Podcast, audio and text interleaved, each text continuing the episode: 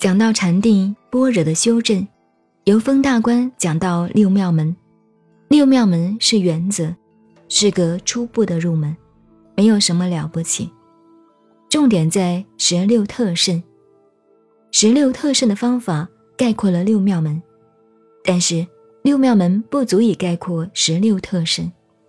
十六特胜的修法是佛的大弟子迦摄尊者、阿难等等，一直到达摩祖师这个系统，他们修持实证的经验，是根据大毗婆沙论等等，但是在经典上，实际的修正方法还是没有说清楚。印度的瑜伽。是练气修心的方法，瑜伽同佛法的存在差不多是同一个时候的。瑜伽有身瑜伽、心瑜伽。真正的修持法门是十六特胜，大家记住哦，有十六条原则，是特别又特别的方法，秘密有秘密的方法，好的没有再好的方法。佛学有一个名称，特胜。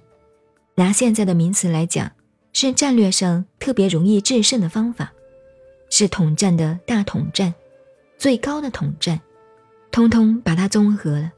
千万记住，这个里头东西太多了：一，知悉入；二，知悉出；三，知悉长短；四，知悉变身；五，除诸身形；六，受喜。七，受乐；八，受诸心行；九，心作喜；十，心作摄；十一，心作解脱；十二，观无常；十三，观出散；十四，观月离；十五，观灭尽；十六，观气舍。第一，知悉入；第二，知悉出。呼吸进来知道，出去知道。